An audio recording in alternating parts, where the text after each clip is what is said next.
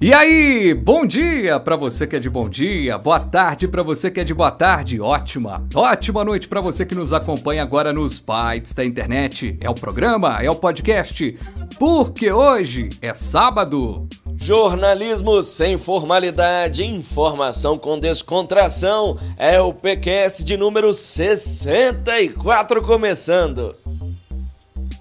Pois é, e não é um PQS qualquer, é num sábado, dia 31 de outubro de 2020, dia de Halloween. Pois é, dia das bruxas. Muita gente não gosta muito do Halloween, fala que tem uma coisa de não levar em conta o Saci Pererê, as tradições brasileiras. Muito americanizado. Você, você gosta dessa? É, você não gosta do Halloween, não, rapaz? Olha, eu gosto, mas eu queria que aqui fosse como nos Estados Unidos, sabe? As crianças, todo mundo poder sair às ruas pedindo doces, balas e ter aquele, digamos assim, uma confraternização nas ruas entre os vizinhos e também ah, um, uma espécie de concurso de fantasias. Mas é outra realidade, não é da nossa cultura, então. Mas aí não seria mais ou menos como sei lá, nos Estados Unidos o povo fazer um carnaval igual é o do Brasil, seria uma coisa meio estranha, sabe? O cara fazer assim, vamos lá pra avenida agora, pra, na, na Avenida Central, ali no, centra, no Central Park, vamos fazer um, né, um carnaval. De fato, seria, seria esquisitíssimo. Meio... seria estranho. Muito bem, nesse dia 31 de outubro, edição 0064, como destacou o Ailton do Vale, e a gente tem um convidado no programa, aliás, um convidado pra lá de divertido, o humorista Vinícius Gadoni, ele aqui é do da página Memes do Barreiro, muito sensacional o trabalho. Ô Vinícius, seja muito bem-vindo aqui ao PQS, é um prazer tê-lo aqui, viu? Valeu, Frade, prazer é todo meu. Boa noite, né, para você, pro Ailton. E é realmente assim muito prazeroso para mim estar participando aqui, né? Tive conhecendo aí ouvindo os outros episódios do, do podcast. E assim, eu escuto o podcast o dia inteiro. É um formato que eu sou apaixonado.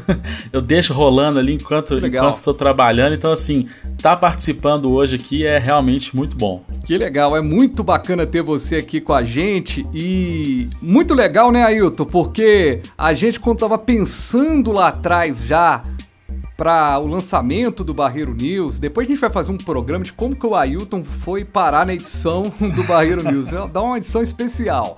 É verdade, é, porque eu sou estrangeiro, né? Sou forasteiro. É, estrangeiro, mas que é um estrangeiro, mas peça fundamental.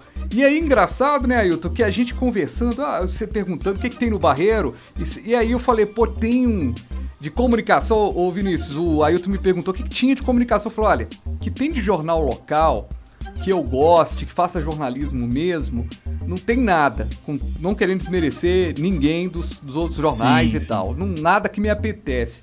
Mas tem um, uma página de, de memes do Barreiro que é sensacional. Aí o Ailton foi lá e correu atrás da fonte e trocou uma ideia, te achou um cara super legal e foi muito bacana esse encontro, né, Ailton? Você gostou muito do trabalho do Vinícius, da forma com que ele se apresenta, né? Demais, eu que não sou do Barreiro, de cara quando eu vi a página, eu rachei os bicos, como fala aqui em Minas, né? Ri demais, o cara é talentoso, humorista nato. E depois eu pensei, eu tive a ideia, falei, peraí, vamos fazer uma matéria aqui para o Barreiro News contando a história do criador da página. Entrei em contato com o Vinícius, é um jovem empreendedor, além de humorista, é um cara que tem muito talento, tem essa veia para negócios, entende muito da coisa e corre atrás batalhador. E quem não teve oportunidade ainda de ler a matéria que eu fiz, para o Barreiro News, corre lá, acessa, que eu conto a história, a trajetória dele, e ele faz muito mais do que memes. Eu entendi agora por que, que o Frade, você, Frade, falava que a página era tão sensacional. É engraçada, mas ele também faz uma prestação de serviços incrível, ajudando desde os moradores do, do Barreiro a achar cachorrinho e gato perdido, a ajudar as pessoas a procurarem emprego, é, doações para problemas de saúde, cirurgias, enfim. Vinícius, você é um cara sensacional. Tá de parabéns. Pô, valeu. Para mim é uma honra ouvir isso de vocês, né? Porque já estão aí no meio há mais tempo. E eu, como eu falei né, lá da entrevista, eu sempre gostei de rádio, acompanhei rádio. Então, assim, no dia que o Ailton me chamou, né, eu tava com um amigo meu que ele é enciclopédia do rádio, tudo de rádio ele sabe. Aí eu falei, ah, ah, o pessoal me chamou aqui, Ailton do Vale, ele ficou doido, que ele já, do nome assim, ele já conhecia. Nossa, você vai dar entrevista pro Ailton do Vale, que isso e tal. Então, foi muito, que legal. muito bacana. E assim, pode ter certeza que é recíproco, porque assim, eu conhecendo o trabalho de vocês, tanto o que vocês já faziam, né, Tatiaia, né, eu vi também muito conteúdo do Frade aí no, no Instagram, quanto esse projeto novo. Então, assim, realmente, como alguém que já faz conteúdo no Barreira, é muito bom saber que tem mais um projeto surgindo para suprir uma demanda que, que antes não tinha ninguém fazendo, como você falou, aquele jornalismo de qualidade, uhum. assim mesmo, né? E uhum. muito bacana. Acho que tem, tem o quê? Uma semana já que vocês estão e, e, assim. Pois é, duas, se duas semanas. Vamos fazer duas semanas né, de, de, de trabalho. E, e, nesse comecinho Agora, já, já deu para ver a qualidade, é. assim. Ô Vinícius, agora me conta uma coisa, rapaz. É, você é barreirense, como é que. Você contou a sua história lá na matéria, mas para quem tá ouvindo agora o podcast ainda não foi pra matéria, né? É, você é barreirense, nasceu no Barreiro mesmo? Então, é nessa hora aí que porque os barreirenses mais raiz vão ficar bravos, que eu não nasci no Barreiro. eu, eu, assim, eu morei aqui desde que eu saí do hospital, mas eu nasci em BH e vim pra cá, né? Assim, em BH, uhum. Barreiro também em BH, mas a gente já acostumou tanto Você a... viu como é que ele falou, né? A eu dividir. BH, não, não, mas... Tipo assim, Barreiro é outro, outra cidade, mais... outro país. Não, mas mas tem uma explicação. Eu vou, eu vou defender o Vinícius. tem uma explicação, aí. É porque quando. É, o Vinícius é, é, tem 21 anos, né? Sim. 21 anos, né, Sim. Vinícius? É mais jovem e tal, mas ele pegou um pouquinho disso. O Barreiro, ele. No, o, o Vinícius meio que nasce no momento em que o Barreiro tá realmente virando uma uma potência, né? Nos últimos 20 anos o Barreiro virou uma potência. Mas a gente tinha, é, no final da década de 90, e o Vinícius estava lá começando a vida ainda, né? Recém-nascido uhum. e tal. A gente tinha uma coisa assim, quando a gente ia em Belo, a Belo Horizonte, a gente falava, vamos, vamos, é, quando a gente ia no centro, vamos lá, ah, hoje eu vou lá na cidade. a, minha, a minha mãe vai lá na cidade. E acabou que hoje a cidade é o Barreiro, né, Vinícius? Pois é. Hoje o Barreiro tem tudo, né? Sim, e esse costume a gente pega também, né? O meu, meu avô, minha avó falava muito isso. Vou lá na cidade, ou vou, vou lá em BH. E hoje em dia o Barreiro está desenvolvendo tanto que mesmo a gente morando no Barreiro, quando a gente vai no centro do Barreiro, a gente fala, vou lá no Barreiro. É verdade, eu até, verdade, até fiz um verdade. post desse, olha, assim, olha, que, que fez eu muito tô sucesso. achando que vocês dois vão fazer um movimento separatista por meio do Barreiro Memes e do Barreiro News, vão criar um novo país. Uma nova constituição. Mas você sabe, vou contar uma história para vocês aqui, né? Você sabe que, né, o, o Vinícius, eu, eu trabalho com, como repórter de trânsito já há seis anos na capital. E então, assim, é, acaba que você vai conhecendo outros lugares depois que você vira repórter de trânsito, né? Se transforma em repórter de trânsito. Cara, e é uma coisa importante que eu sempre bato, assim, na tecla, é que Barreiro e Venda Nova, muitas vezes, não sei se você tem essa percepção, Ailton também, mas muitas vezes o barreiro, e aí eu integro também Venda Nova, que são as duas pontas, às vezes elas são meio abandonadas pelo noticiário, pelo destaque. Por isso, eu acho muito legal o trabalho que você faz e acho muito interessante o caminho que o Barreiro News pode ter. Porque a gente fala para um público, cara, 300 mil pessoas que ela que liga essas pessoas que ligam o rádio e a televisão não se veem representadas pelo que está sendo ali é, passado. Você tem um pouco essa noção? Sim, com certeza. Inclusive eu sempre dou os créditos, né, a esse esse fenômeno, né, dessa ausência da, da, do Barreiro aparecer na mídia para o sucesso que a página tem feito, porque é uma coisa muito nova, as pessoas não estavam acostumadas a entrar, mesmo que seja na internet, né, que é o meio assim mais democrático que tem, que qualquer um pode ir lá e postar, mesmo com a internet a gente está sempre consumindo conteúdo de fora, né? Então assim, é, realmente isso faz toda, uhum. faz toda a diferença e chega a ser um pouco surpreendente, porque com a internet a gente imagina você justamente fazendo o caminho oposto, né? Você se conectando com a pessoa lá no Japão, né? Aquela coisa da globalização uhum. o, o, e o mais distante uhum. possível. Mas eu creio que não, que o, o, caminho da internet também é muito assim, principalmente em termos de conteúdo, é um mercado muito de nicho, né? Então assim, o barreiro, Legal. o barreiro é um nicho, né? O, o Boni tem uma entrevista que ele fala que o futuro da televisão é a regionalização, né? E eu acho que o futuro da internet também Legal. é a regionalização e por ser um meio tão diferenciado, você pode regionalizar ainda mais. Eu costumo dizer que se eu, se eu fosse fazer uma página só do Teixeira Dias, que é mais regional ainda que o Barreiro, ainda assim teria público. Verdade.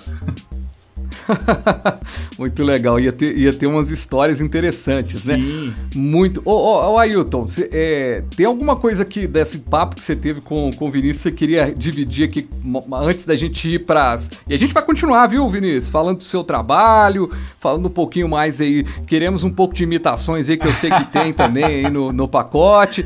Mas, é, aí tem alguma coisa que você queria destacar ainda do que você conversou com ele na página do jornal do nosso Barreiro News?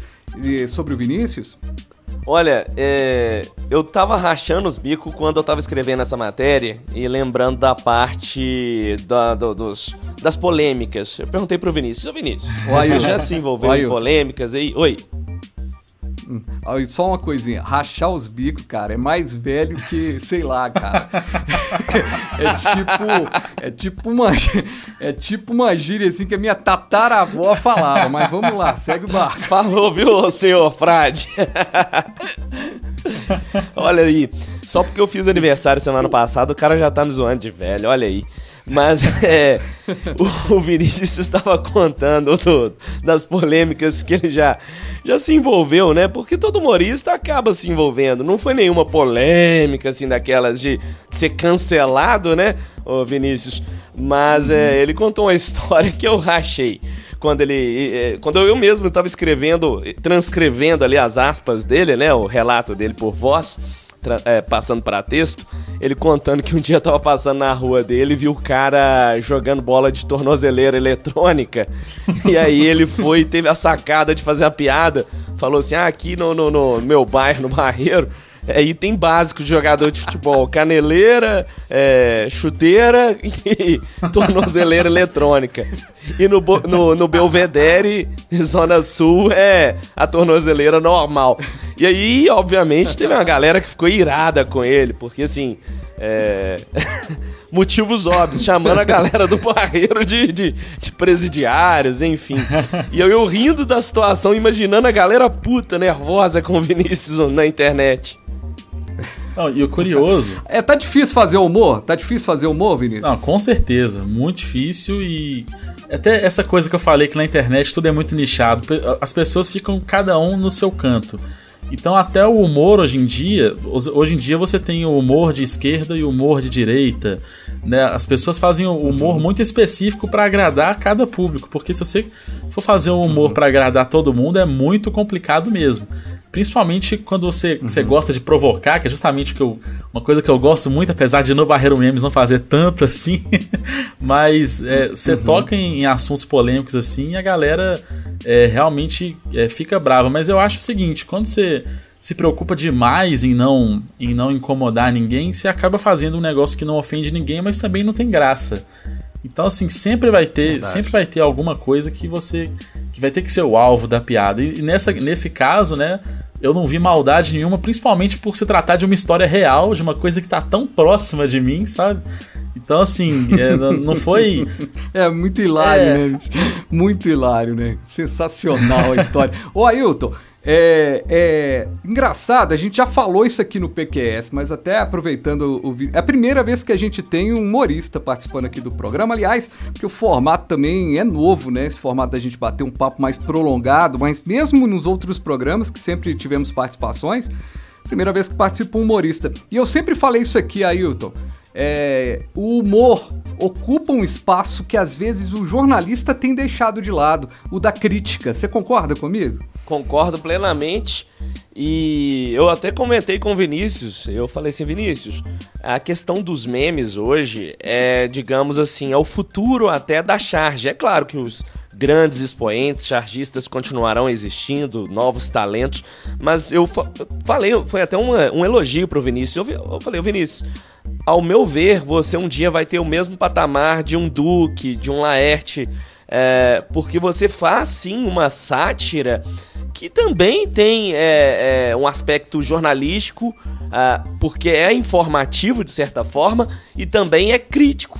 a alguma situação da sociedade e aí até uma crítica hiperlocal. Olha que incrível. Você está fazendo uma crítica social uh, à sua região, onde você mora, onde você reside, sabe uhum. do que, que acontece no dia a dia. Ocupa certamente, Frade, você foi, foi preciso nessa, cirúrgico nessa sua colocação. É. Vinícius tem esse eu, trabalho também. Eu me lembro uma vez, né? Eu era bem pequeno ainda, estava na escola e o professor estava ensinando sobre gêneros textuais, aí falava de literatura, falava de cartoon, de charges, né? E, e aí uhum. eu dei um exemplo, falei, o meme ele pode ser considerado, ele pode entrar. Aí na, na época ele riu, né? Que era uma coisa muito, muito novidade. Isso foi lá em 2012, assim, eu tinha uns 13 anos. Aí ele riu e comentou: ah, no futuro, quem sabe, né? E eu considero sim que. É claro, é, uhum. como, como ele falou, cada um tem seu espaço, né?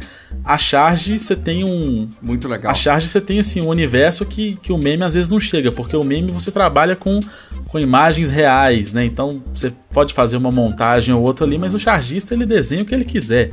Então ele tem muito mais instrumento para trabalhar. Agora, eu acho sim que o meme ainda não, as pessoas não enxergam com esse olhar mais, mais artístico da coisa, assim, mais crítico, mas eu acho que ele cumpre essa função. Inclusive, hoje eu acho que os melhores humoristas, não é querendo puxar a sardinha do meu lado, não, mas assim, eu vejo muita uhum. gente que é muito talentosa que não tá no stand-up, que não tá no humor mais tradicional, mas que tá com página de meme na internet bombando. E a capacidade de viralização é muito grande. É. Ô Vinícius, mas para você fazer o meme, você tem que ter uma percepção muito grande, né? Por exemplo, aquele meme seu do a, a procura da felicidade, né? Sim. Que, que o Will Smith vira e fala assim: nunca deixe que uma pessoa diga que o metrô não tem bar... que o, o, o barreiro não tem metrô. É né, uma sátira. Você tem que entender, por exemplo, esse filme, quem não viu sabe um pouco da história. É, é, o meme ele é legal porque assim ele consegue fazer com que qualquer pessoa entenda independente do, do grau né de instrução que a pessoa tenha Sim. o grau de conhecimento daquele assunto é né? foi até uma coisa que eu comentei com, com a Ailton também né, no dia da, da entrevista que o meme ele bate muito na tecla da repetição então, às vezes, você vai ver um meme e não vai entender no primeiro momento, mas de tanto que aquele meme vai estar tá em voga, vai estar tá em alta, você vai começar a receber ele com piadas diferentes, em grupos diferentes. Às vezes, o mesmo meme você vai receber ele no, no grupo da igreja ou no grupo da, do pessoal que, que fica mandando besteira. Então, assim, é, é, é muito legal isso. Legal. E essa questão do, da repetição, você pega muito também um pilar do humor que é a quebra de expectativa. Então, por exemplo, aquela cena do da procura da felicidade. Além das pessoas que viram o filme, muita gente corta esse trecho e, e, posta justamente reproduzindo o que é no filme. Então a pessoa, na hora uhum. que vê o Will Smith naquela cena, na, identifica que é o filme, já vai imaginando que é. Nem, nem, lembra que é um post do Barreiro mesmo, já vai imaginando que é mais um, um post motivacional. Na hora que ela lê lá metrô do Barreiro, aí dá aquela quebra de expectativa. E dá aquela gargalhada. É, que, que causa o riso. É, ô, ô Vinícius, eu tenho uma notícia para te dar, cara. Muita gente não vai ouvir a gente mais pra frente porque já gostou do papo no início, já cansou. Então, pra essa turma que vai nos abandonar daqui a pouquinho, podcast tem isso, né? Tem gente que vai até o final, tem gente que não vai. Pra quem é mais preguiçoso e só vai ouvir até aqui, fala aqui, no final a gente repete, né? É, como é que o pessoal encontra então o seu trabalho? É, explica direitinho aí pra turma, gente, ó, me, me acessa tal, tal, tal, pra turma poder te procurar na internet. Então, hoje a gente tá nas principais redes sociais aí, né? No Instagram, no Facebook, no Twitter e agora investindo um pouco mais no YouTube também. Em todas as, as redes sociais, se você pesquisar por Barreiro Memes, você acha, é o primeiro que aparece. Eu costumo falar. Costumo falar o link, né? Que, que do Instagram é instagram.com barra barreiro memes pra para ficar mais fácil, mas se você pesquisar também, tanto no Twitter, Facebook, é só digitar Barreiro Memes que já cai na gente. Muito bem, mas a gente quer você que ouviu agora aqui o podcast, porque hoje é sábado, com a gente, porque dentro daquela dinâmica, a gente vai para os principais destaques da semana, separados aqui para a gente debater. Então, sobe a trilha.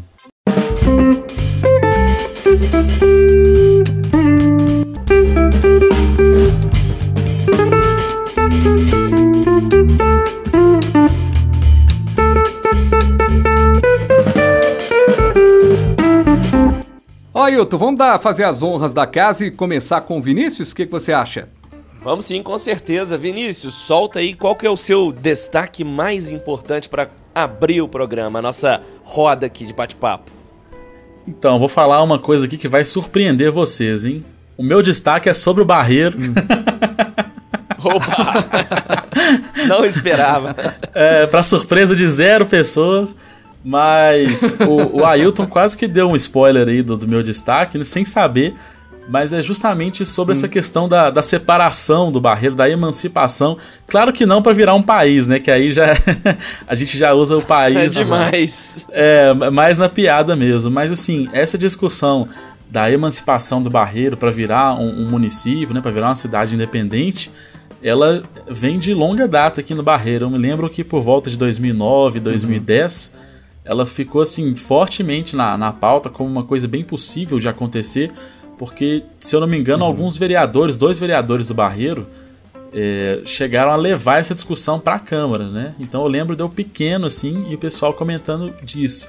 Acompanhando. É, e eu fiz uma postagem uhum. hoje sobre isso, porque eu não sei se vocês chegaram a ver mas é um cara carregando uma rocha, uma rocha gigantesca. Eu coloquei que o cara era o Barreiro e a rocha é Belo Horizonte.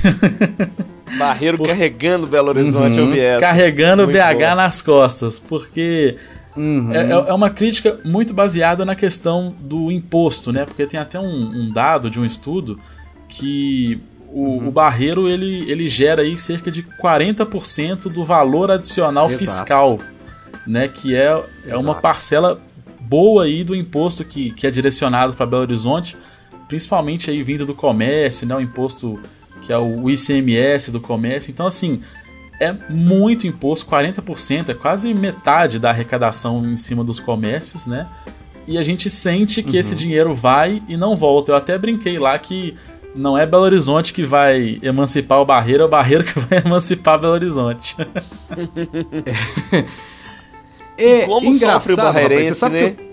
Sim, com é. certeza. Você sabe que eu tenho. Você sabe que eu, eu tava conversando com um amigo essa semana e eu tava falando uma dica. Ele falou: Fabiano, você viaja na maionese demais. Isso nunca vai acontecer. Eu falei: Não, não vai mesmo, não, mas é uma ideia boa. Eu falei, gente, eu falei assim: por que, que tem que ter eleição esse ano, de 2020? É, sendo que a gente está em meio a uma pandemia, parece, parece que não, né? Que a gente sai aqui no Barreiro, sai em qualquer lugar da cidade, você vai ver as pessoas na rua, né? Indo para balada, fazendo festa, mas tem uma pandemia.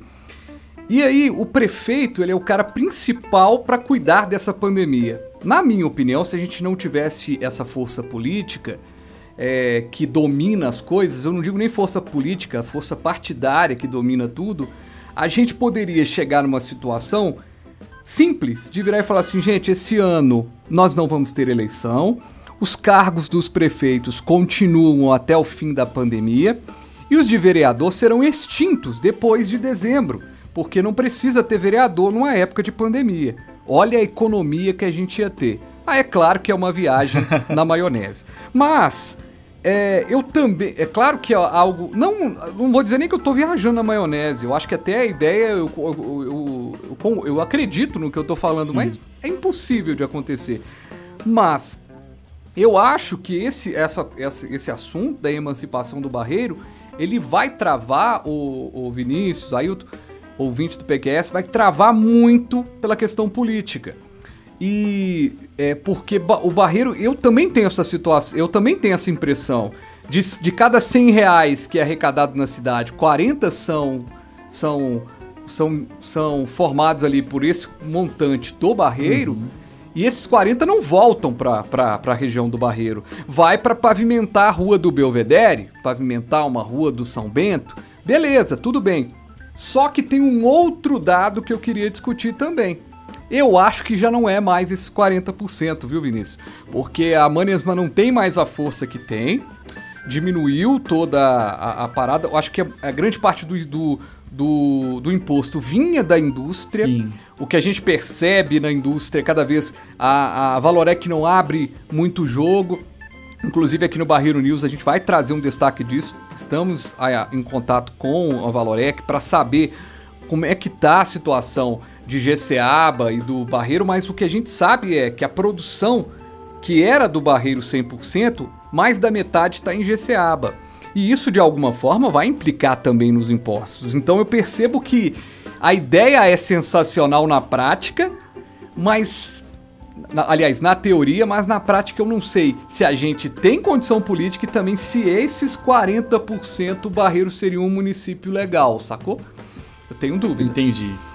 É, é, é, um assunto assim que às vezes que eu, que eu postei e outras páginas do Barreiro postaram também, sempre com, com votação, né? Perguntando a opinião das pessoas, uhum. a maioria é favorável, né? Mas assim, também não não é que são especialistas analisando o caso, mas da vontade popular o pessoal vota que sim, né, que seria uma coisa uma sim. coisa boa. Eu também não acho que, que que seria algo tão absurdo assim, é uma coisa bem possível de, de não de acontecer, porque eu acho que o Brasil é muito complicado essa questão política, qualquer é, mudança mínima exige muita coisa. Eu acho que isso também uhum. nunca vai acontecer. Eu acho mais fácil o metrô chegar aqui do que, do que o Barreiro se emancipar.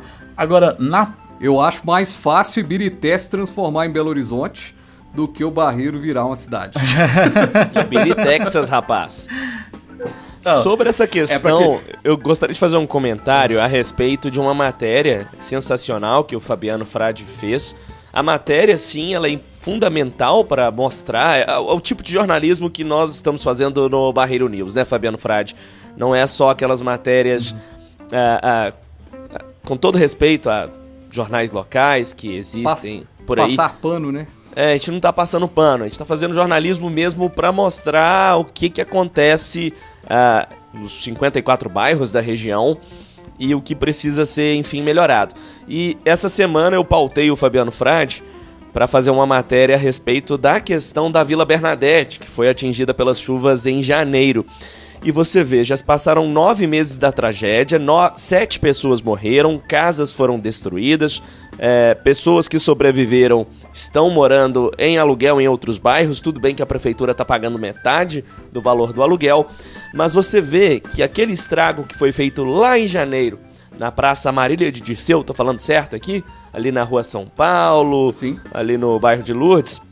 Na... com duas semanas o lugar que foi completamente devastado já estava lindo, perfeito para os moradores da região centro-sul de BH.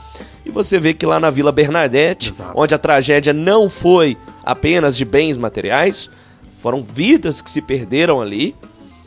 O Fabiano Frade entrevistou inclusive dois moradores que sobreviveram e nada acontece. São nove meses, a prefeitura mal mal mexeu, tirou entulho, está começando a estudar uhum. a questão da drenagem e você vê o barreiro, por mais que esse dado de 40% ele tenha reduzido, é uma potência enorme, principalmente durante as eleições, não à toa todos os candidatos vieram aqui no fim de semana passado, no sábado passado, para né, angariar votos para essa eleição municipal. Tava lá. É, o Calil, se eu não me engano, não, não veio sábado passado, mas veio Bruno Engler, veio Áurea Sim. Carolina, uh, o Lafayette Andrade, se eu não me engano, Luísa acho que era Barreto. ele também. Luísa Barreto. Uhum. Todos eles vêm aqui. É, na verdade. Mas, mas depois que são é, eleitos, verdade, Barreiro eles, não existe. Ele, é. E a eleição de Belo Horizonte virou meio referendo, né? Na, a grande verdade é essa, né? A, a, o, a pandemia fez uma eleição de sim ou não fica o Calil é. e parece que, pelas pesquisas, o, o Calil é, deve continuar.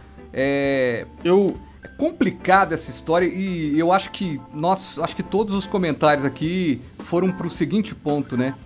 É, a relevância dada para determinadas situações é muito. A gente, quando. O, Ailton, eu, Ailton Vinícius, quando eu, eu fui pegar essa matéria para fazer, que eu fui me dar conta que já tem nove meses mas eu não trabalho na prefeitura, né? então eu não tô na, na, na, gestão. Eu, poxa, gente, nove meses já. E aí quando você vai conversar com as pessoas, não tem nada resolvido. Nada. É... Agora, só que o problema é que numa divisão, uma emancipação, sabe o que, que vem junto? Hum. Vem vereador do é. Barreiro, vem prefeito do Barreiro, Aí vem os secretários municipais de cultura Isso. e de não sei o que lá mais do Barreiro. Então a prefeitura vai ficar bem complicada e a situação não vai ser tão bacana. Ailton, o seu destaque agora, rapaz, da semana, o que mais te chamou a atenção nessa semana que foi mais uma semana turbulenta em todos os pontos, né? Então, para quem tá ouvindo o PQS hoje, sábado, deve e gosta do, do meu esporte favorito, todo mundo sabe que mais do que o futebol, o MMA, as artes marciais mistas, é a minha verdadeira paixão, as lutas. E quem tá ouvindo agora pela manhã ou tarde tá na expectativa. Quem tá ouvindo depois já sabe do resultado, mas hoje pode ser o dia da despedida. Uh, eu não digo que ele é o maior de todos os tempos, tá? Para mim ele é o segundo maior, mas para muitos especialistas, Anderson Silva é o maior lutador de todos os tempos do MMA.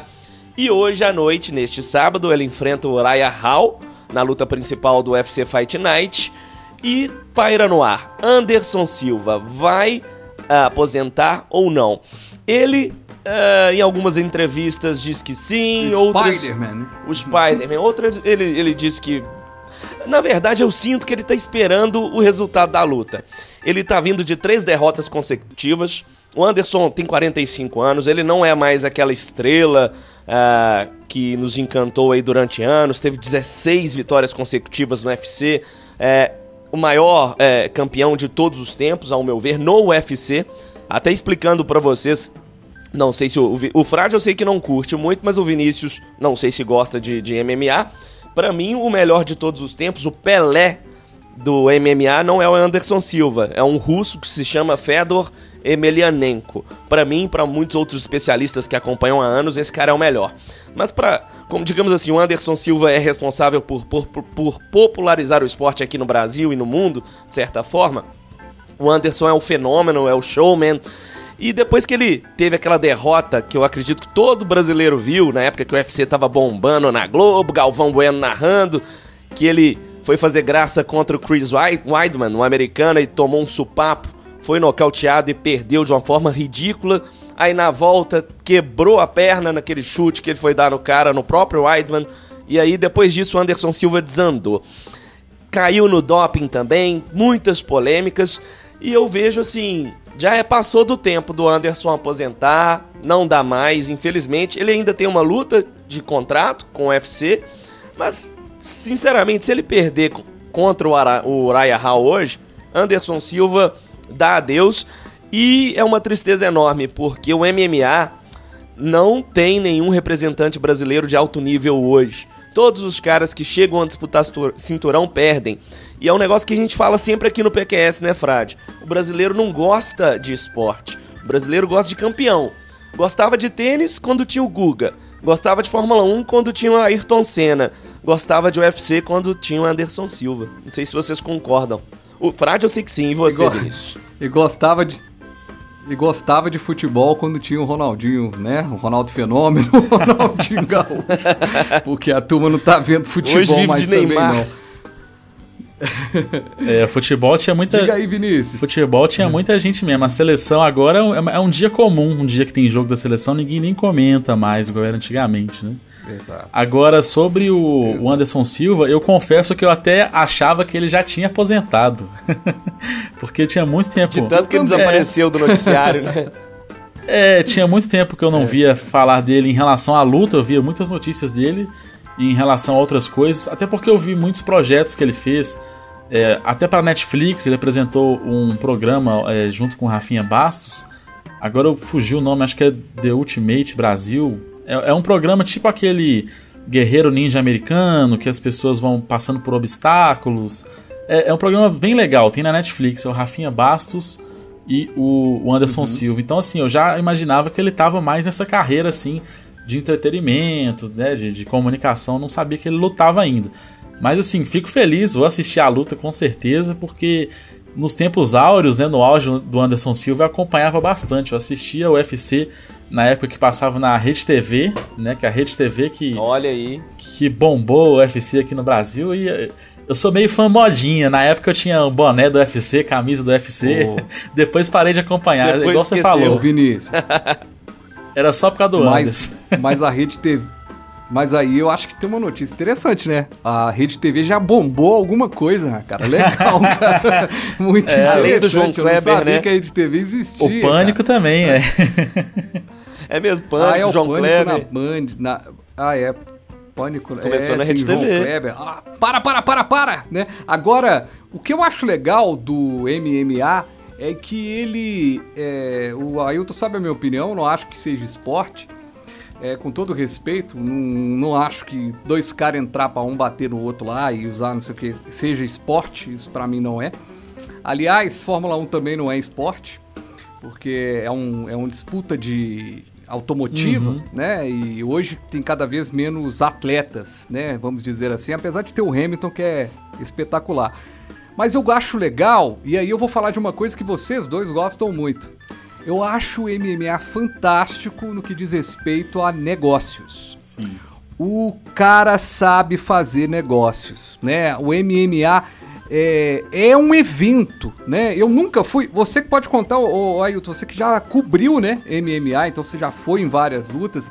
Quando você vai numa luta, é meio NBA, né? Você vai. Tem uma luta no meio, mas tem um evento acontecendo ali no meio, né? Exatamente, principalmente ah, nos primeiros eventos do UFC aqui no Brasil, o UFC Rio, eu tive a oportunidade de ir em todos.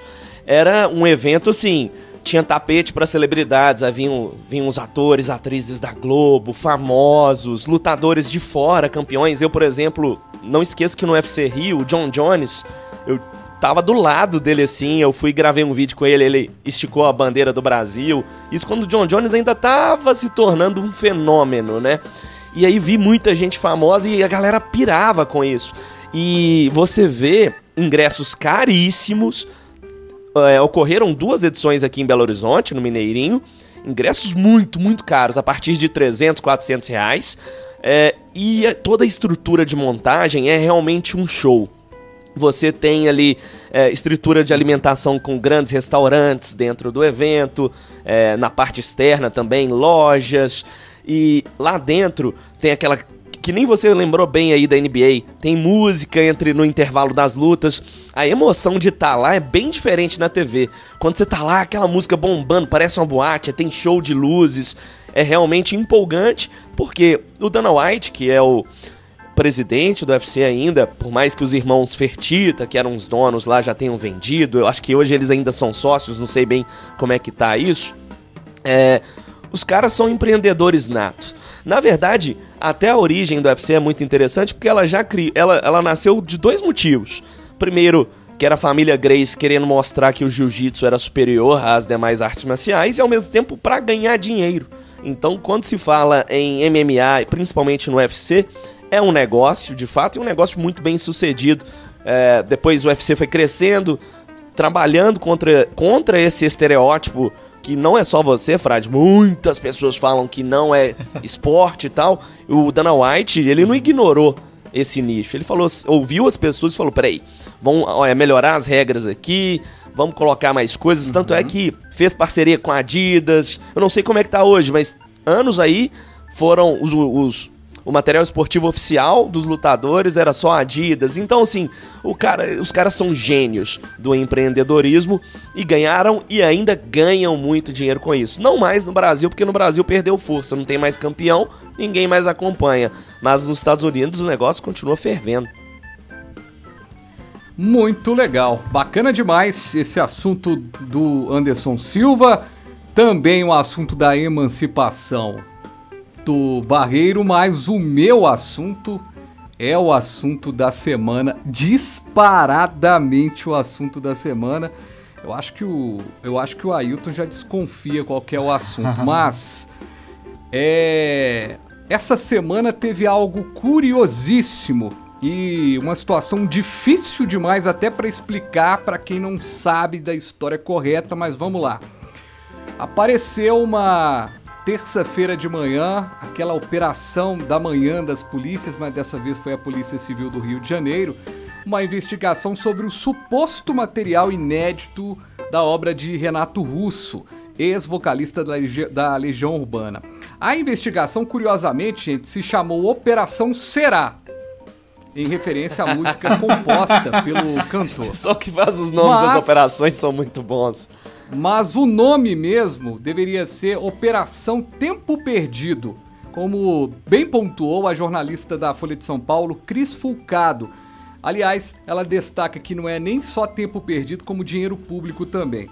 O que a polícia, no final das contas, o que a polícia achou na gravadora do produtor e pesquisador Marcelo Frois, e que não é um material roubado não, viu gente? Foram letras inacabadas e versões um pouco diferentes de canções já conhecidas. Então, uma coisinha que colocou ali, ah, vai essa letra, não vai.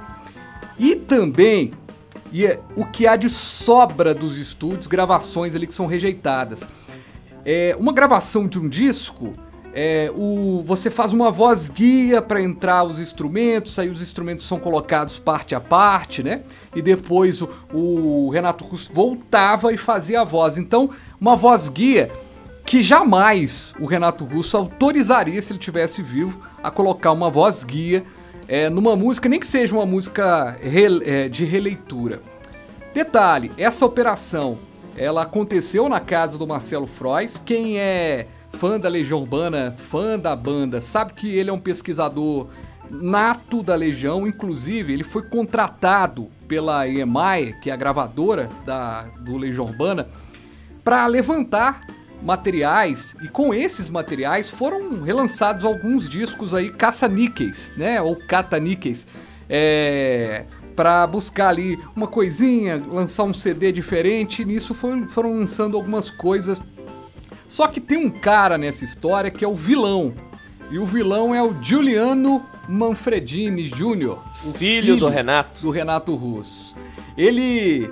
Todos que falam, inclusive o Dado Vila Luz fala no livro dele, é, que o Juliano, infeliz... aliás, ele não fala, ele cita ali, ele não, ele fala, é uma coisa interessante. Hoje, quem está ouvindo agora o PQS, a Legião Urbana o que aconteceu com a Legião Urbana? Tá eu, Ailton e o, e o, e o Vinícius, nós estamos aqui, vamos fazer uma banda. Ah, como é que a banda vai chamar? Legião Urbana.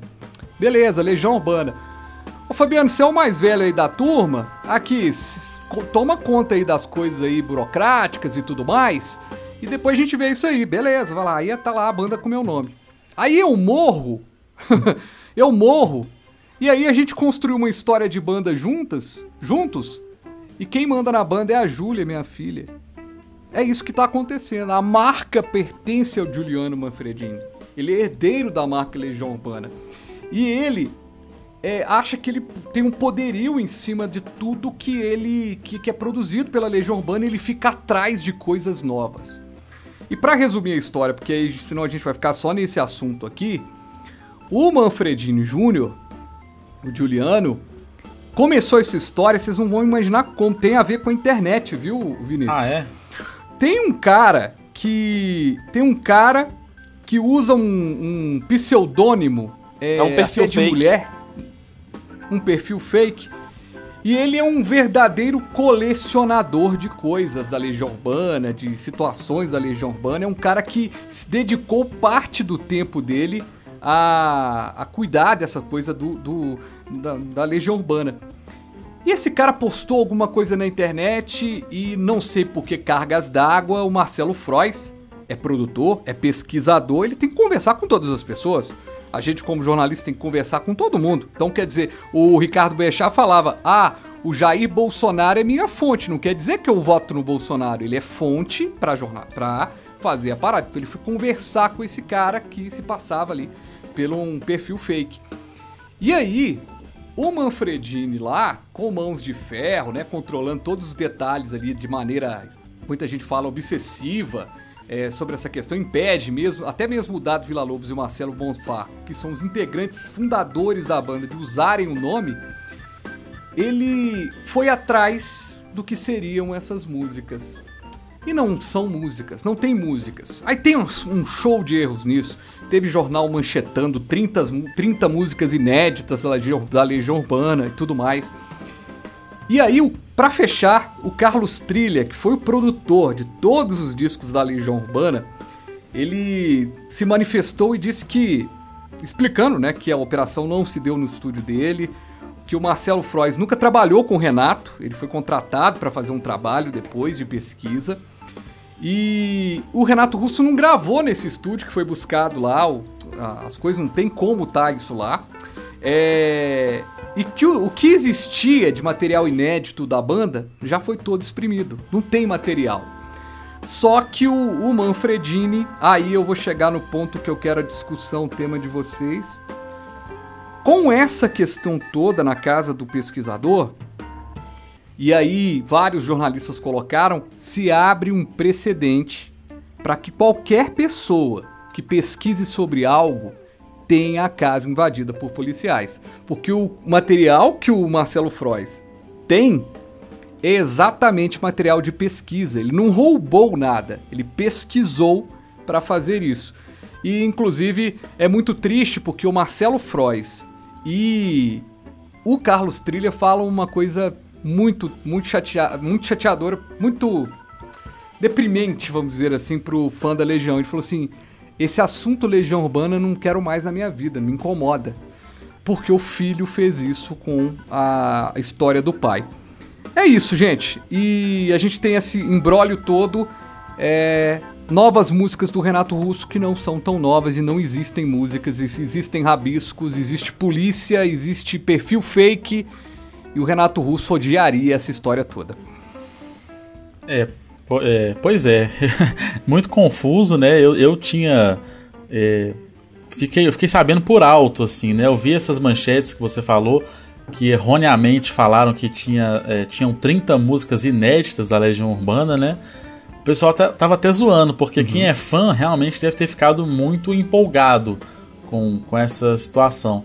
Agora eu vi muita gente. Você sabe que não? Você sabe que não, porque não. o fã já sabe da o fã já sabe da postura do, do filho. filho. né? O verdadeiro fã. É, é a galera já, já sabe da, dessa coisa do filho. Eu acho que não tem na história da música um filho que seja tão odiado pelos fãs como o filho do Renato Russo. É. não, mas o pessoal que não gosta de Legião tava zoando, né? Falando assim, quando você acha que 2020 não pode piorar, aí já, já, já vinha a manchete de 30 músicas inéditas da Legião Urbana. Agora, é. se... Aí eu vi, um, eu vi uma ótima também. Ah. Eu vi uma ótima também. É, o legal do meme, né, é, Vinícius, que a, a, gente ri até quando tá falando da gente, né? Engraçado. Mas assim, o cara, pior coisa que tem numa festa é um cara com a camisa da Legião Urbana pegar um violão. Nossa! Não, tem um, tem um muito bacana também que é o cara falando assim eu gosto muito de música porque ela tem o poder de nos levar a lugares em que a gente não está. Por exemplo, eu estava numa festa, começou a tocar Legião Urbana, eu levantei e fui embora. Agora, eu não sei, eu não sei se, se algum de vocês é católico, mas levantar uma questão aqui. Existe algum santo que chama Juliano? Porque o Renato Russo falava que o filho dele ia ter nome de santo. Boa pergunta. Bem lembrado, é. Algum lembrado, papa Juliano, provavelmente. Santo, é. não sei. É, Juliano primeiro. É. Por aí. Eu não sei, mas eu acho, eu acho que assim, aí eu já li tanta coisa do Renato Russo que aí dá um tilt aqui, eu não lembro de tudo, mas eu acho que Giuliano pode ter sido até porque ele tava naquela vibe de gravar aquelas músicas italianas, né? Sim. Ele tava conhecendo, ele tava querendo fazer um, ele tava querendo fazer carreira internacional na Itália, então pode ter sido ele pode nessa ter pegada mudado aí. nessa pegada. A piada é boa, viu, Vinícius? A piada é legal. Só que história... na música Pais e Filhos, aí, aí não é o Renato que tá falando, né? É, o, é uma pessoa que tá próximo a um suicídio. É, pois é. Agora, eu particularmente, se realmente fossem encontradas canções inéditas, eu gostaria bastante. Sempre quando surge uma história dessa. Acho que com Raul Seixas já teve uma, legal, né? uma, uma música que foi lançada mais de, de 20 anos depois que ele, que ele morreu. Eles acharam um material inédito e gravaram. Mamonas Assassinas também tinha uma música escrita que, uhum. que não foi gravada. Eles chamaram Falcão, que, que foi uma das inspirações dos Mamonas né, para gravar. Mas, poxa vida, né? O Mamonas é uma banda que, poxa, faz falta demais, né, no tempo de demais. hoje, uma banda, né, cara? Talvez fosse um meteoro, muita gente fala que Talvez fosse uma banda que no segundo disco ia sumir, é. mas, cara, eles vinham com uma força tão grande. Poxa, esse... gente, é uma. É, eu acho que eu. Eu acho que eu lamento muito, muito, muito, muito a gente não ter tido discos e mais discos do Mamonas, assim. Era uma banda que tinha muita coisa para apresentar. Com Pelo certeza. menos uma segunda tentativa. Uhum. Hoje em dia seria fenomenal, não faltaria material para eles. Exatamente. Ailton, você ficou surpreendido com essa notícia ou também já fez uma, uma cara de, poxa, mais música da Legião Urbana? Ai, meu Deus. Não, então, eu confesso que durante a semana eu não fiquei sabendo nada desse caso. E até gostei da piada. Na hora que você falou assim, Ailton, agora eu vou. Ailton já até sabe, o principal destaque da semana. Eu entendi a piada porque você sabe que eu, é, você ama, eu sei que você ama a Legião. Mas eu achei que você fosse falar de, uma polêmica aí envolvendo uh, o presidente da república é, e o sistema único de saúde. Na hora que você veio com Legião, opa! que legal, lá vem Frade com Legião. É... Eu acho que to toda a audiência tava esperando ele entrar nesse assunto. E todo mundo que tá ouvindo já, já tava esperando ele falar já, do SUS. Né, falou assim, ó, oh, lá vai política, Não, mas você sabe... Mas você sabe... Não, você sabe que tem umas coisas que acontecem, né, cara? E é muito legal. Você sabe que eu recebi umas quatro mensagens de pessoas. Véi, esse negócio aí, do Renato Russo, esse trem aí. Tipo assim... Aí eu falei, eu sou fã, eu não sou fonte, não, sou fã. o pessoal já queria te entrevistar, né, Frade? é, Mas é assim, fácil, não. Eu, é... eu, eu gostaria que tivessem novas músicas, porque. É, assim, o mais interessante se, é, se existissem gravações, né? Ainda que fosse uma demo. Uhum. É, com a voz só do Renato, talvez, sei lá, um violãozinho. Eu acho que eu gosto muito do Renato, o Frade sabe disso. Já até contei aqui a história no PQS que eu detestava Legião Urbana e Renato e tudo mudou depois do filme. Que o filme, que diga-se de passagem, Frade detesta. Uai, que horrível. É isso? Horrível. Não, mas o enfim. ator é ruim, o filme não, é ruim, que isso, o menino é, é muito bom. O não, menino que interpretou o Renato, do, ele é Não, a pior excelente. parte do filme, cara, é a parte... A pior parte do filme é a parte que o Renato, o Renato Russo do filme tá lá e aí ele vira pra, pra uma menina lá que é amiga dele e tal. Ele vira assim: festa estranha com gente esquisita. É, isso realmente. Não tô legal. Não aguento mais birita. Velho, nunca que o, o, o, o, Renato Russo ia falar isso numa festa, cara. Sendo que a música Eduardo, Eduardo e Mônica é uma homenagem pro Eduardo e Mônica que se conheceram. Cara, esse filme é muito ruim. Mas vai lá, vai, aí, cabeça. Eu, eu, eu, tive que abrir esse. Eu tive que Ô, abrir Vinícius, esse, esse negócio. Você eu que come... Vou ouvir um. pegar. Ah. Não, acho que se a gente pegar o, o, os arquivos do PQS, a gente já deve ter falado desse filme umas 20 vezes. É, não, é isso que eu ia falar pro Vinícius. É porque é sempre hilário quando duas coisas vêm aqui pro PQS. Quando vem Legião Urbana e Rolling Stones. Rolling Stones principalmente, porque da Legião eu curto, mas Rolling Stones eu não vou muito com a cara, tirando uma música ou outra. E aí eu sempre venho, venho provocar o Frade com os Beatles. Aí ele já vem, não, Rolling Stones é melhor que os Beatles, porque é uma banda que existe até hoje e tal. E é um assunto que dá pano pra manga. Mas assim, eu acho que seria legal se tivessem mais músicas do, da Legião. Ah, mas o Frade é que é fã, é ele que pode falar, ó, não, não seria bom, não seria legal. Não, Quem não, sou eu? Eu adoraria, pra... não, eu adoraria que tivessem lá guardados em sete, em sete chaves lá o, o, o material. Mas com todo mundo, Carlos Trilha, que era o produtor da Legião Urbana desde sempre, o Frois lá, que era o pesquisador que foi contratado para pegar relíquias, transformar coisas para criar disco, disse que não tem não tem jeito de se acreditar no Juliano lá, Manfredini. Ele vai buscar outros caminhos. E sabe uma coisa que é triste? É que o Juliano ele podia chamar o, o Dado e o Marcelo Bonfá e falar: Poxa, cara, vamos, vamos, vamos melhorar essa marca, vamos, vamos mostrar. Sabe por quê, cara? Olha, a gente tá falando aqui, o Vinícius tem 21 anos, Vinícius, gosta de Legião Urbana. A coisa vai se transformar, é, vai passando de pai para filho, a coisa vai passando. Só que quando acontece uma ruptura dessa, essa divulgação, essa, essa força, você vai chegando em cada vez menos pessoas. Então, assim, em vez de preparar a marca, né? Sim. Juntar com os caras, fazer para não, fica nessa briga toda, os caras não podem nem usar a marca. E por falar em briga, o meu outro destaque da semana tem a ver com briga, mas tem a ver também com fazer as pazes. Muito bem. O meu destaque vem da política, mas pode ser também da página de fofoca.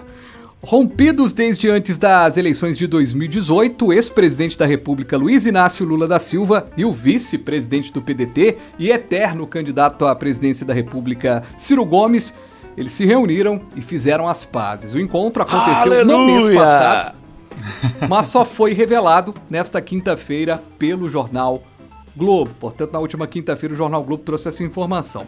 O que, que essa ação pode significar? Um, uma possível reaproximação entre os, partido de, os partidos de esquerda para a luta aí contra o Bolsonaro em 2022. As tratativas para viabilizar a reunião duraram aproximadamente um mês e foram intermediadas pelo governador do Ceará, Camilo Santana, que também é filiado ao PT, mas aliado dos irmãos Gomes no estado.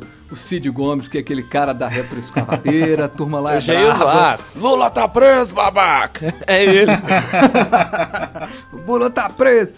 Ô Vinícius, e aí, essa união aí de Ciro Gomes e Lula, os dois que não se bicavam, agora podem amiguinhos. ser nomes fortes, amiguinhos fortes e dois nomes super bacanas aí para a disputa de 2022. É, eu acho que por coerência o Ciro ele tinha que se unir com o Russomano, porque eles estão sempre tentando, tentando e não são eleitos, né? Para os cargos, o Russomano na prefeitura e o Ciro na, na presidência. Agora sim, eu sinceramente imaginava que poderia acontecer algo nesse sentido, porque nas próprias eleições de agora, né, as eleições municipais lá em São Paulo, a gente consegue ver uma movimentação de, de influenciadores, de artistas que historicamente apoiavam o PT, apoiando um candidato de outro partido, né, no caso o Boulos. Então, assim, todo o pessoal que, que sempre esteve junto com o Lula está apoiando o Boulos. Então, eu acho que isso já é um, um, um ensaio do que pode vir aí nas eleições de 2022, porque eu acredito que o Lula, enquanto ele não puder disputar a eleição, não tem ninguém que ele vai colocar lá e que vai ter chance, sabe? Pode tentar o, o Haddad ou outro do PT, eu acredito que não, não vai ter chance. Agora, uma coisa curiosa é o seguinte: muita gente que votou no Ciro votou alegando que não queria votar nem no Lula nem no Bolsonaro, né? Como, como uma terceira via. Agora o Ciro é, se reaproximando do Lula, eu, eu acredito que muita gente que, que é desse eleitorado pode ficar um pouco desconfiado também. E essa união pode até ser boa para o Bolsonaro, porque é, acaba que puxa para um extremo e dá, acaba dando força para o outro lado também. Na minha opinião, é, eleitoralmente para o Bolsonaro pode até ser uma notícia boa. Porque muita gente ainda tem o medo dessa coisa de ah, o Lula voltar, o Ciro Gomes e tal. Eu acho que o Bolsonaro, se, se for para ele perder a eleição, seria com alguém assim que seja mais assim da linha do Amoedo. Do Sérgio Moro, eu acredito que não, porque eu acho ele muito fraco politicamente. Agora, o que elegeu o Bolsonaro foi o antipetismo. Então, o Ciro, se ele vier com o Lula, acho que seria uma coisa que ba iria bagunçar essa eleição, de certa forma, iria criar essa polarização de novo, de, né, de, de dois lados ali. E, assim, eu acho que acaba que é uma coisa boa para os dois lados, eleitoralmente falando, porque um se apoia no outro para fazer oposição e, e ganhar voto para quem não gosta do outro lado. É, Você, então, Ailton? Eu vejo com, com, com certa desconfiança essa possível amizade que, que surge, mas eu creio que ainda é muito pouco. Amizade a amizade tá na sua conta. Os caras fizeram não, as é. pazes. Uma então, coisa, não, mas... chama um cara que você brigou na rua, o cara, bicho, ó, faz as pazes aí e tal. E pronto, beleza, bacana. Se abracem tal, aí. Outra coisa, os caras serem amigos, né? Porque o que o Lula fez com o Ciro Gomes na eleição de 2018 não é uma coisa muito fácil pro Ciro Gomes perdoar, não. Porque o Ciro Gomes era o nome do PT, ele era um nome não do PT, o nome da esquerda, para a candidatura contra o Bolsonaro. O nome da esquerda e. E o Lula literalmente chutou a bunda do Ciro. É. Exato. E, e colocou o cara como possibilidade, chegou a ser discutido com o cara a, a, a possibilidade de ser vice do Haddad. E aí, cara, não é nem questão de vaidade, mas não dá para comparar a história do Ciro Gomes com a do Haddad, em termos de, de vivência de política, né? De ter sido ministro de vários governos. Mas então, essa e... questão, é, por mais que o Ciro. É, eu concordo contigo, não é mera vaidade, é uma questão até de princípio do Ciro ter se afastado do Lula e até se ele não reatasse.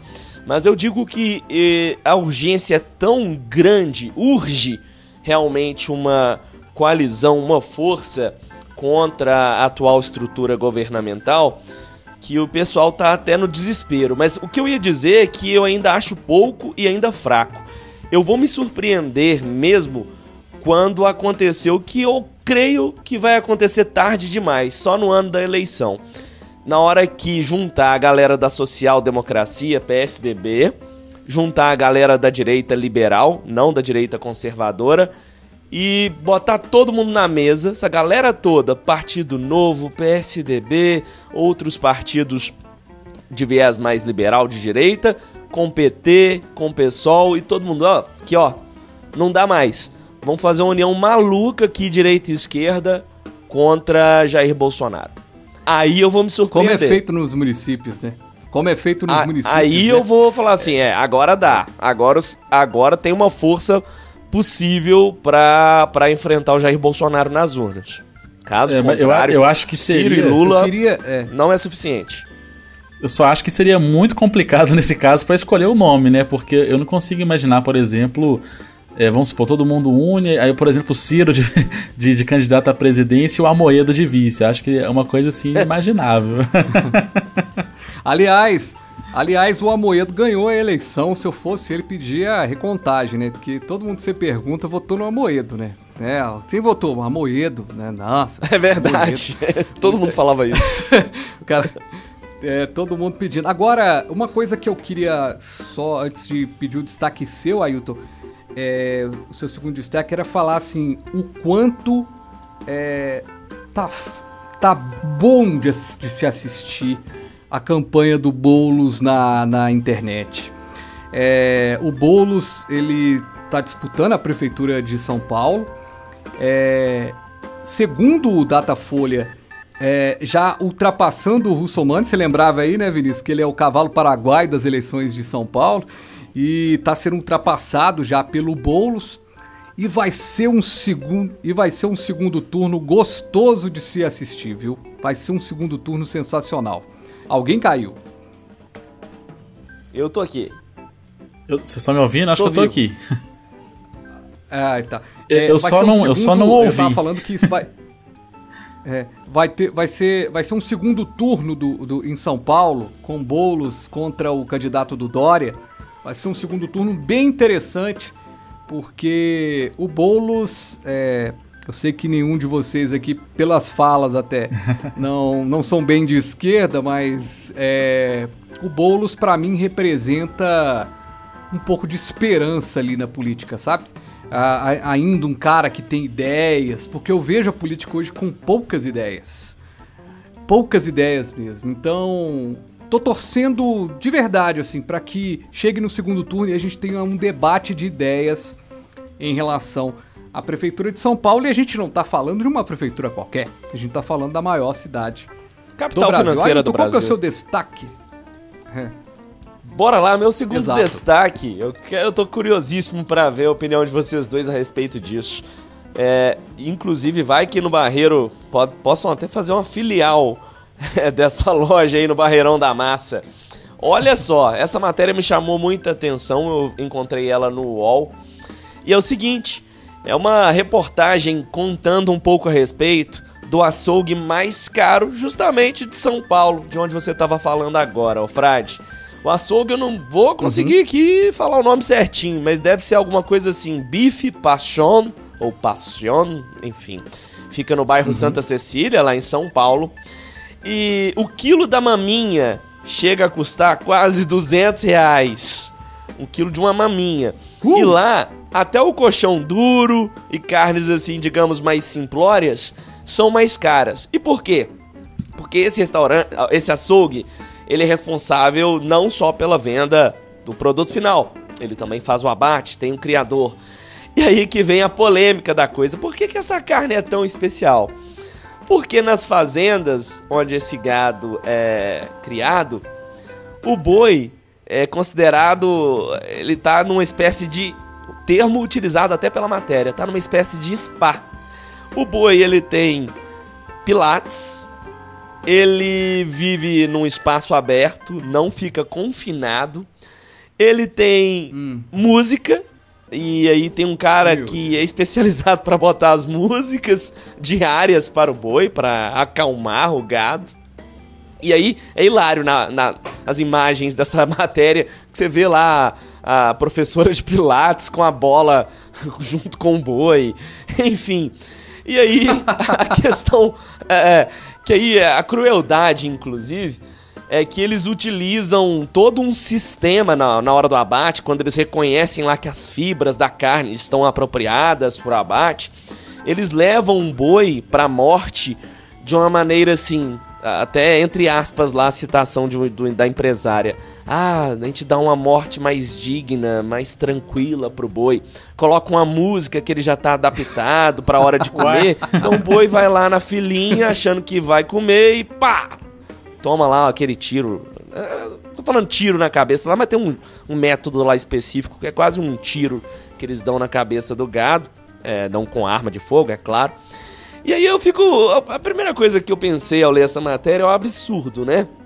Aonde que eh, determinadas pessoas chegam é, tratando o gado de forma. de maneira VIP, enquanto nós estamos num país em que centenas, milhares de pessoas é, mal têm o que comer, vivem nas ruas é, de maneira precária. E aí você tem quem pague 200 reais numa maminha. E eu fico pensando, só vou fazer um comentário antes de ouvir a opinião de vocês. Eu sempre não entendo como é que esse povo de Hollywood até hoje não fez um filme assim. Olha, antes de tudo, eu não sou vegano, eu sou vegetariano, tentando ser vegano, às vezes como uma carne ou outra ali, peixe, mas minha meta de vida é ser vegano, então sou meio hipócrita aqui. Mas quem consome carne desenfreadamente, eu sempre brinco. Pensa no seguinte: Imagina ver uma raça alienígena, e aí vocês vão entender porque eu tô falando de Hollywood. Imagina ver uma raça alienígena aqui que ao invés de querer explodir tudo, igual acontece nos filmes, ou dar uma arma secreta para a humanidade se salvar de um meteoro que vai cair, deveria existir um filme mais realista, que vem uma sociedade hiper avançada que quer consumir o ser humano como carne. Aí vai fazer aqui fazendas é, de criação de seres humanos para exportar para o planeta Deus. deles. Eu dou esse exemplo para quem come carne desenfreadamente. Fala assim, já pensou? É que nem a gente faz com os bois, com os animais, com os frangos. É pegar esses seres vivos, colocá-los ali confinados, é, dar uma estrutura de vida. Aliás, eles não têm vida, né? Aquilo ali é, é lamentável. Olha a minha hipocrisia, tá? Antes de vocês dois jogarem pedra. Eu tô sendo hipócrita porque eu também como carne. Mas eu sempre fico pensando nisso, no sofrimento do animal. E aí Pior ainda essa situação, você ilude o boi, o boi é criado ali naquele conforto, tem é, o spa, tem o pilates, tem a música, para ter o mesmo fim, a morte, para virar alimento para nós. Ah, enfim, agora quero ouvir a opinião dos universitários. Falei muito. eu acho, eu acho o seguinte, eu, eu, eu, tenho uma visão muito tranquila em relação a essa questão de comer carne, ser carnívoro. Carnívoro. É, tem uma cadeia alimentar. Então a gente estuda lá, tem a cadeia alimentar e a gente está no topo da cadeia alimentar. Aí o caso aí que você sugere é que a gente tivesse alguém, né? E tem Acima. o canibalismo no Brasil, né? A gente tivesse um, um, um canibal a, né? acima da nossa, da nossa cadeia. Então eu vejo com muita tranquilidade, mas também vejo com, com dificuldade de entender o, tudo que é demais. Tudo que é demais é ruim. Se você bebe demais é ruim, se você come demais é ruim, se você come carne demais é ruim. Agora, com relação a essa notícia sua, Ailton, pelo amor de Deus, fico pensando no repórter que foi pautado para fazer essa matéria. Aí depois fico pensando o cara escrevendo essa idiotice desse, dessa, dessa ideia, desse lugar. E fico pensando no cara que compra essa carne Nossa. porque acha que, que a carne é abatida melhor e tal, tal, tal. Ah, só posso fazer um não... comentário rapidinho, Frade, antes de você continuar seu raciocínio, só para hum. ilustrar. Você falou assim, tô pensando no cara que consome isso. Na matéria diz que chefes renomados uhum. como a Alex Atala, a Paola Carosella, aquela lá do Masterchef, são só uhum. alguns dos grandes chefs que vão lá comprar carne para os restaurantes deles. Pois é, e aí eu fico pensando o seguinte, é... Esse pessoal come muito pouco, viu? Quando você vai em evento assim, jornalista tem essa, essa coisa de ir em evento, né? Que a gente não queria, se, nunca seria, nunca seria convidado. e eu já fui, eu já fui em eventos que assim, cara, na boa, depois você tinha que pegar um sono bom depois lá na, no final, sabe? Tipo, passar no, no, no, no ombro do cachorro quente lá. Mas, cara, que, que idiotice, né? Essa gourmetização de tudo, né? É, a gente vive. É... tem um. Como é que chama aquele menino que é do Barreiro? É, o que é do. É humorista também, o Vinícius? Carmona? O. Thiago, Carmona. Carmona. Carmona tem um. Tem, é, o, é o Carmona tem uma, uma palavra dele que é. Tem um vídeo dele que é muito legal, que ele fala assim que ele tava andando e aí. É, churros com. É, crepes, é, um nome diferente lá. Shakes, Chocolate belga. Eu tenho que comer esse. eu tenho que. É, você já viu? Eu tenho que comer isso, eu tenho que comer esse negócio aí quando foi colocar era chocolate granulado. aí, tipo, mas isso que é o shake, sei lá, a palavra que ele usou. Flakes. Não, mas eu tenho. É flakes. Ele falou, eu tenho que comer. Falou com a esposa dele, eu tenho que comer esse, esse churros com flakes, eu tenho que comer aí. O cara vai lá preparar o flakes, ela já vai vir um flakes, vai vir um flakes. Aí o cara vai lá e coloca o, aquele velho chocolate granulado. É a gourmetização de tudo. Cara, eu só tenho a lamen- lamentar, viu? Eu acho que a elite é, brasileira Se é, a supera. burguesia realmente, a burguesia cada vez mais se supera e cada, cada vez mais o, o- o o cheiro amargo, como diria, né? Do, do- do- cheiro amargo, aquele cheiro que entra pra goela, né? Como diz a música. É lamentável. É, Eu, eu concordo com essa questão da, da gourmetização exagerada, né? Eu sou até um pouco. Eu também tenho a minha hipocrisia aqui, porque eu critico muito a gourmetização, mas eu gosto muito de um hambúrguer artesanal, uma cerveja artesanal. então, então, às vezes, eu me rendo até a barbearia gourmet, às vezes essas barbearias que servem cerveja assim também, eu, eu gosto. Mas n- não sou daquele tipo que fala que Brahma não é cerveja, não, que aí já é muito radical. Agora, eu fiquei sabendo também essa semana que até borracharia gourmet eles estão tão fazendo agora. Você chega lá, o borracheiro tá todo, todo limpinho, bem vestido. Com... Todo arrumadinho. É, um ambiente assim completamente Exato. diferente daquilo que a gente conhece, né? Como, como borracharia, aquela borracharia que geralmente tem aqueles nomes, borracharia dois irmãos, né? Esses, esses nomes que todo lugar Do tem. um- seu Zé. isso, e borracharia do filho do Zé, um trem assim. E, e, assim, agora até a borracharia Ah, eles gourmetizaram. Em relação a- ao veganismo, né, que o Ailton puxou aí, realmente quando você para pra pensar, eu, eu concordo um pouco com os dois, né? Quando você para pra pensar no sofrimento do animal ali, às vezes você começa a repensar se, se você, né, vale a pena você tá lá comendo a carne. Mas você põe um prato de churrasco na minha frente, eu mudo de ideia na hora. Eu paro de pensar nisso na mesma hora. inclusive, inclu- Antes de inclusive, eu gravar fiquei esse com PQS, fome. eu tava falando com o Frade, né? Falei, Frade, tá um cheiro de churrasco aqui gostoso. Aí o Frade, você tá comendo carne? Eu falei, não, tô, já voltei. É porque é sempre assim, eu fico um mês sem comer, aí todo mundo fala, ih, vamos ver quanto que vai durar. Aí no outro mês já tô comendo tudo de novo. Eu, infelizmente, não consigo. Aí. A carne É, é, agora fraca. tem, tem umas tecnologias aí, né? Umas novidades chegando que eu não cheguei a experimentar ainda. Mas o Burger King mesmo já divulgou muito isso, que é o hambúrguer vegano que tem o sabor da carne. Eu nunca cheguei a, a experimentar. Agora, se, Ah, se realmente for um sabor que se aproxima da carne, eu acho que vale a pena eh, se adaptar a isso aí em nome né, do, do- de não matar ali o animal. Agora, você falou de um, de um de uma ficção científica e um universo paralelo, eu também imagino um, um- um universo em que a, a- a ciência conseguiu imitar o sabor da carne, a gente não precisa mais comer a carne de boi. E as pessoas vão parar de criar o boi e o boi vai entrar em extinção por causa disso. Isso ainda vai acontecer, anota o que eu estou, que eu estou te falando. Todo mundo vai comer a carne que imita a carne de boi, vão parar de criar o boi e o boi vai entrar em extinção por causa dos veganos. Rapaz.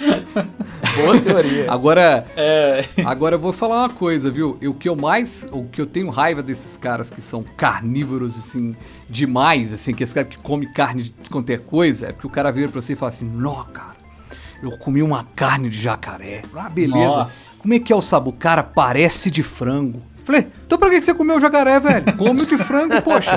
Pra que que você vai comer jacaré? Um trem diferente. Ah, cara, esse. É. O meu. Meu paladar, ele é, é- pobre mesmo. Eu vou só no máximo mesmo, é no que a gente come mesmo. Carne de boi, de porco. Eu não vou nesses trem diferente. Aí o cara chega, não, porque eu vou comer uma carne específica, uma iguaria. Carne Ô, Vinícius, de eu tô curioso pra... Tô curioso agora para saber, Vinícius, qual que é o seu destaque, o seu segundo destaque aqui é, dentro do PQS, o destaque da semana. Então, meu segundo destaque, ele também está relacionado aí ao humor, né? Porque não nessa semana especificamente, mas na semana passada, a gente teve aí um, alguns casos de demissões, né? Com essa coisa também da televisão já não ter mais aquele poderio econômico, as pessoas migrando muito para a internet, as emissoras estão passando por maus bocados, né? Tanto a Globo, que já vem há muito tempo demitindo muita gente, quanto o SBT também agora. Até amigos meus que eu, que eu conhecia, que eu tenho contato, que eram roteiristas de, de programas de humor, que foram demitidos, uhum. né? Então, assim, o meu destaque é justamente para colocar na mesa essa discussão em relação ao humor na televisão, porque, ao meu ver, você já não tem humor de qualidade na televisão há bastante tempo. Há né? anos. E, há anos, né? há pelo menos uns 10 anos, ao meu ver.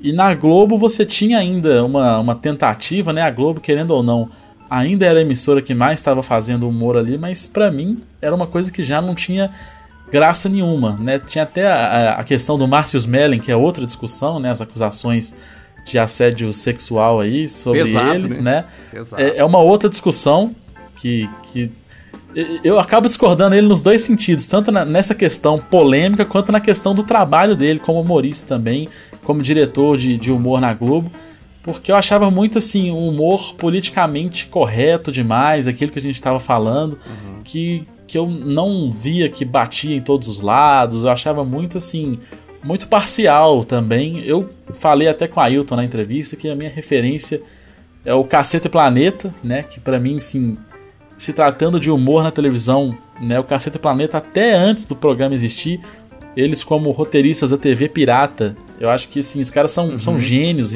revolucionaram mesmo, pelo menos aqui no território brasileiro, acho que são referências né, nesse novo humor de televisão, diferente daquele de anedota, de piada que você tinha mais antigamente nos anos 80, né?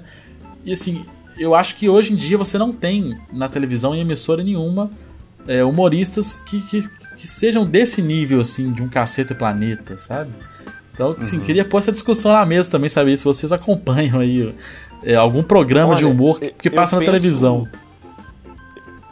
eu penso de uma maneira curiosa, porque num, o politicamente correto nunca foi tão forte em nossa sociedade. É, começou fortemente nos Estados Unidos, depois aqui no Brasil nós adoramos aí os enlatados americanos, e nós importamos também o politicamente correto. E o que eu acho curioso é justamente isso, porque nesse momento você vê humoristas fazendo estrondoso sucesso, seja em canais do YouTube, seja no Instagram, como você, Vinícius, por meio de memes ou em páginas do Facebook, e humoristas que justamente é, ignoram esse lado do politicamente correto, alguns em níveis maiores, estão nem aí para nada e aí correm o risco de processos, de, do famoso cancelamento que está em voga agora na internet e outros que são moderados em certa medida, e eu vou citar aqui, por exemplo, o Porta dos Fundos. Porta dos Fundos, eles têm um limite para criticar certas coisas, mas para outros eles não estão nem aí. É, o que eu gosto, por exemplo, não sei hoje em dia porque eu não assisto mais, mas no início do Porta dos Fundos eles faziam muitas piadas com, com católicos e evangélicos. Para mim, é, assim, tem que ter um determinado respeito, uma linha eu até conversei com isso, com isso sobre o Vinícius, se existe um limite para o humor. Na minha opinião, eu não sou humorista, mas eu creio que existe. Uh, mas a minha régua ela está em determinada altura que dá para brincar sobre determinados assuntos, como religião, desde que você também não extrapole o limite do bom senso. E o Porta dos Fundos, para mim, eles conseguiam chegar num limite ali agradável. Os evangélicos ficavam malucos da vida, possessos, com Porta dos Fundos, ao meu ver, são só aqueles xiitas mesmo, porque vários evangélicos que eu conheço que não tem esse extremismo, às vezes não gostavam da piada, mas beleza, acabou, passou, é só uma piada, é só humor. Uhum. É, é interessante isso. No momento que a gente vive politicamente correto, você vê também humoristas que fazem fama e dinheiro brincando com piadas impoliticamente corretas. Aliás, politicamente incorretas. Agora, que, que expressão Agora eu acho que eu entendi eu acho que eu entendi a, a, análise do Vinícius e eu concordo com ela. Eu acho que o humor que a Globo faz é muito das coisas do dia a dia e uma questão partidária, hora de um lado, hora de outro, dependendo da situação que a emissora estiver, né? No caso, a emissora nunca esteve tão fora de órbita nesse aspecto, porque ela sempre foi pró-governo, nos governos Lula foi pró-governo, a coisa meio que se perdeu. E hoje é escancarado que há uma briga né, de um grupo de comunicação, de um presidente contra um grupo de comunicação, situação complicada, tem a situação é, é, é, é, é difícil. Agora, o, o Vinícius, aí tu acha que o humor tá perdendo a força na televisão porque o Bolsonaro é o presidente, ele é o pateta que alegra o telespectador. Então, ele fala e todo mundo ri, e, e ele faz uma anedota e conta uma anedota ali. Tá difícil competir. Aquele slogan do Zorra lá é bem legal. Tá difícil competir com a realidade, porque a, as esquetes estão cada vez mais complicadas. E outra coisa que aí, pegando o que o Ailton falou, que eu acho que é fundamental, e só complementando. Vinícius, hoje você não precisa da televisão e nem do rádio. Você. Você já tem seu canal, você tem seu caminho, você já, já criou a parada.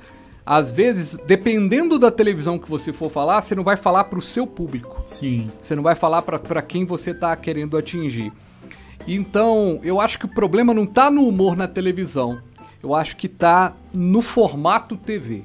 As pessoas não têm mais aquele costume de sentar com a família e assistir televisão. Acabou. Você não senta. Eu não sento com a minha filha aqui, com a minha esposa assistir televisão. Não assisto. Eu acho que a última vez que eu vi televisão tem duas semanas para ver um jogo do Cruzeiro. Olha que porcaria. Ué. E. E. Humor, então, né? quer dizer, deixa de é difícil. não deixa de ser humor, né? Não deixa de ser humor. E aliás, assim como alguns amigos cruzeirenses, eu tô preferindo não assistir, ouvir pelo rádio. É, porque tá tanta raiva que pelo menos eu vou ouvindo pelo rádio e segue o barco.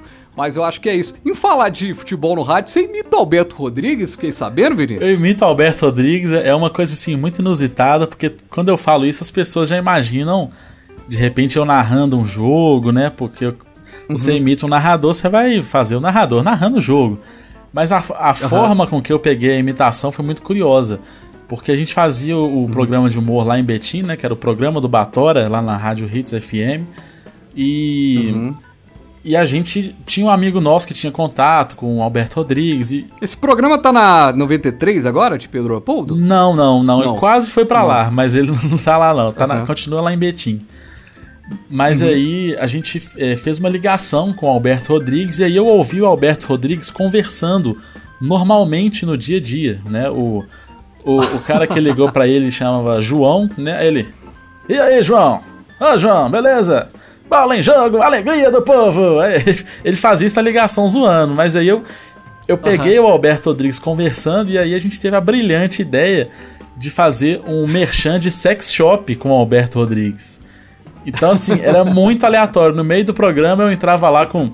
Tire o seu relacionamento da rotina. Conheça a Eros Sex Shop ah, o sex shop que tem vibradores mais vibrantes que o vibrante futebol. então, pegamos esse hábito. Era sempre o Alberto Rodrigues em situações bem inusitadas, assim, que ele, que ele não, não, não falaria durante a transmissão. Mas algumas coisas, rádio, é, né? algumas coisas eu pegava da transmissão também, né? Às vezes o quando eram decorridos 20 minutos do primeiro tempo, placar sempre em nome de lâmpadas FLC, que é, é o clássico, né? Você cresce ouvindo, então. e tem o e tem um meme clássico do Alberto Rodrigues dele tentando falar o nome do aparelho telefônico, né? Sim. Do, ah, que tava é incrível. É ele. Eu vou fazer aqui, Já o, é o, ele falou: LG, Smart TV, oh, Smart é, é, televisão, LG, Smart. É, e ficou, não, não, conseguiu falar Smart TV. Ele é seu nome aqui. E esses dias, e esses dias tá muito sofrido ouvir jogo, né? E. E narrar o jogo é muito complicado também, né? Porque o cara tá narrando o jogo. E teve um dia muito engraçado que ele. Ah, fala aí que eu tô querendo falar, não. Fala aí. com o comentário. não querendo narrar mais, não. Tipo, você já tava meio. Não, e, e assim. eu não aguento mais, não. O, o, Alberto. É complicado. O Alberto, eu sou muito fã dele, que realmente é um narrador histórico, não só pra torcida do Cruzeiro, mas assim. Se você for pegar o histórico história de do narra- rádio no mundo, É, né? de narradores em, Brasil, no mundo. em Minas Gerais, no Brasil, é um cara realmente muito, muito histórico, experiente. Mas é, é aquela coisa. E vou te falar. Sim. É, e, tem uma, hum- e tem uma humildade que muitos que começaram bem depois dele não tem, viu, cara? O cara tem uma humildade, assim, fenomenal. Não, é- é o que eu- Sensacional. É o que eu costumo falar. Geralmente as pessoas, assim, mais fodas, né? Usando a palavra clara, as mais fodas, assim, da comunicação são os mais humildes. E os que não são nada ficam aí se achando também. Se achando. São as estrelas. Pô, Roberto Rodrigues é sensacional.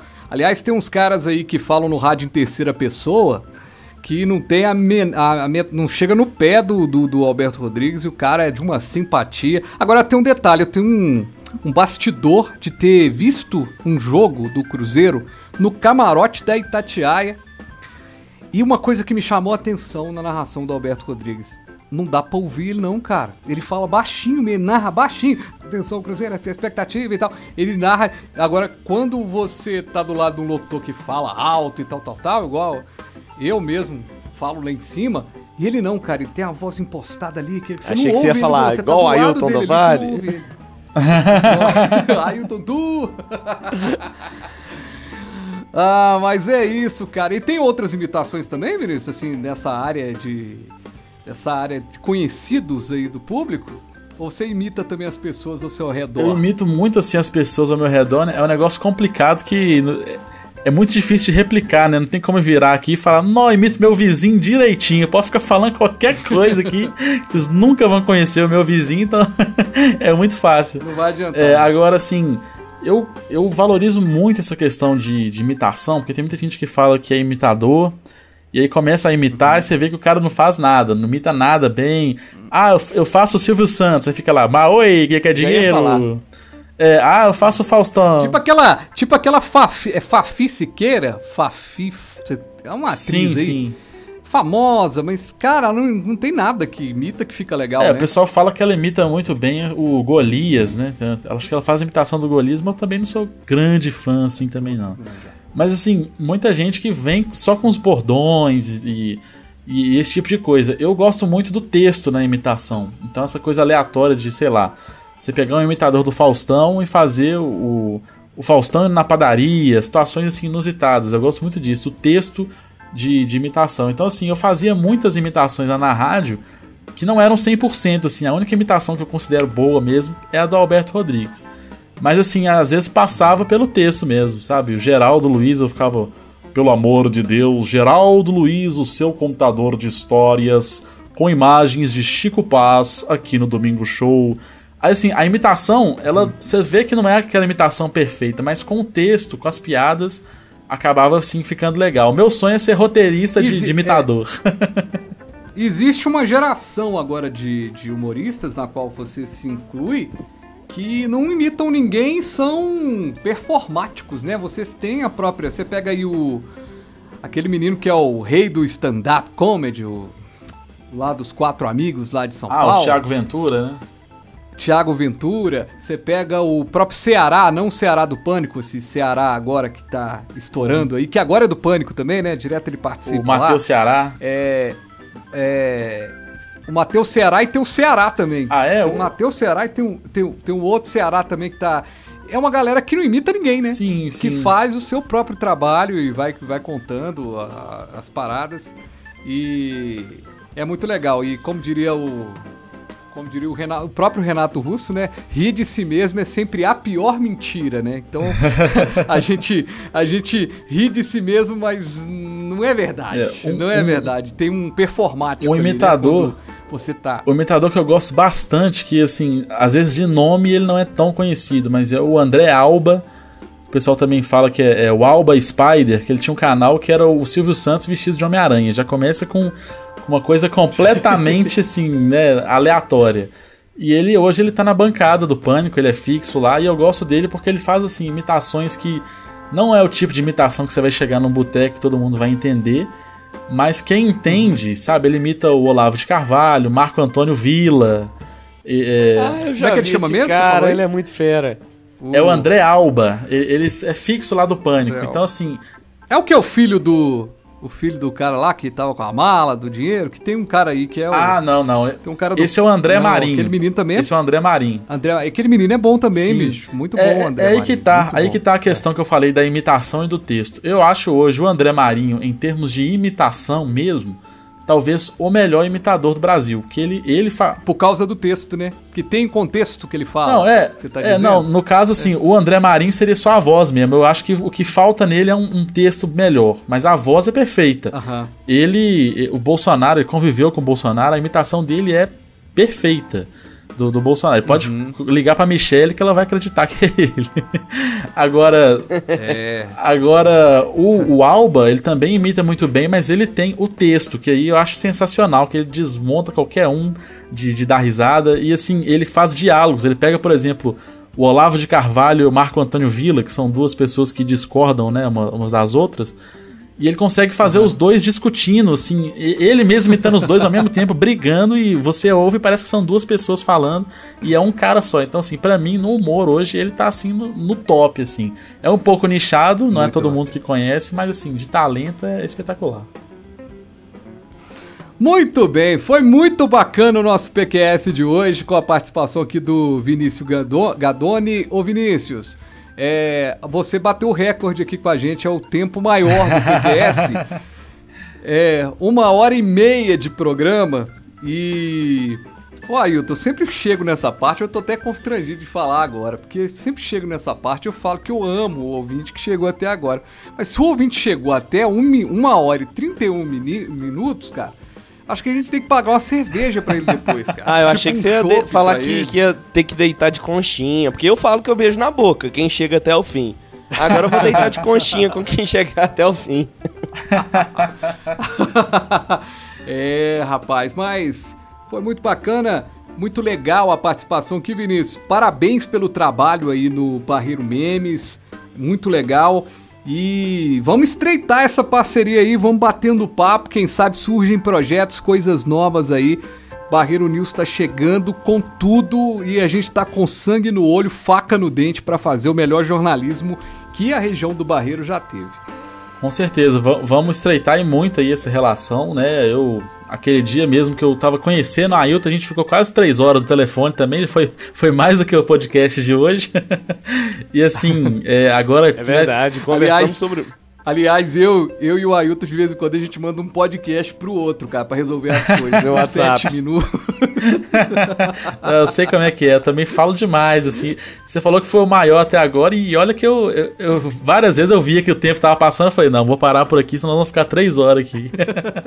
mas assim, é, é muito bom estar tá conhecendo, né, ainda que não pessoalmente, mas por chamada aqui, tá conhecendo vocês é, um pouco melhor. E com certeza, o pessoal que acompanha tanto Barreiro News quanto Barreiro Memes, é, pode ficar ligado aí que vão surgir sim parcerias, projetos em, em conjuntos, né? Porque tem tudo para render bons frutos aí nessa aproximação, essa parceria. E é isso. Parabéns também pelo podcast, que eu acho que é uma coisa muito bacana, muito forte no Brasil, está crescendo muito.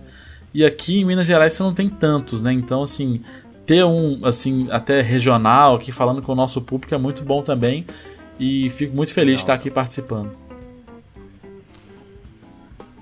Show de bola, Ailton. Bom, eu queria só dizer aqui uma curiosidade. O podcast favorito do Vinícius é o que eu mais ouço recentemente e comento muito com o Frade, que é o Flow Podcast, lá do Monark do Igor, que até o Frade começou a ouvir, né, Frade? Um episódio é, ou outro. É meio. Muito legal, muito legal. Mas não é o meu preferido, não. De vez não, em quando. Não é seu preferido. Eu falo assim, que até você, é. que não curte muito essa galera ah, do YouTube sim, e tal. Ouço, é. ouviu.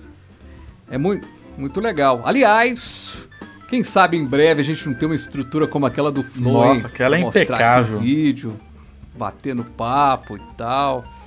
E acho, acho super legal aquela, aquela estrutura dos caras. A gente está pequenininho aqui em Belo Horizonte, na Roça Grande, né? Mas quem sabe, né? A gente chega, a gente chega lá.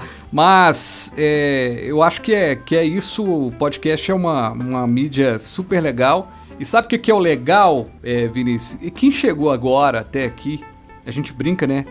Quem chega no final, o cara que chegou até agora aqui no final é um cara que vale mais do que um milhão de leituras às vezes, porque o cara te acompanhou aqui, né? Ouviu as ideias, Sim. debateu, né? Isso é muito legal, muito interessante. E o que é mais legal, Ailton, que eu achei interessante aqui do Vinícius, que ele é bem na nossa linha, né? Porque a gente, tipo, a gente é um.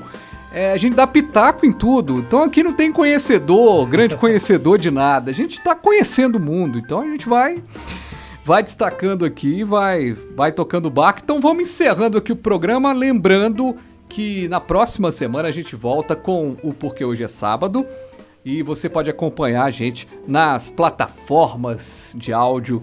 A gente está em todas, mas se você quiser seguir a gente no Spotify, ajuda demais. Abraço, gente. Até a próxima semana. Um abraço.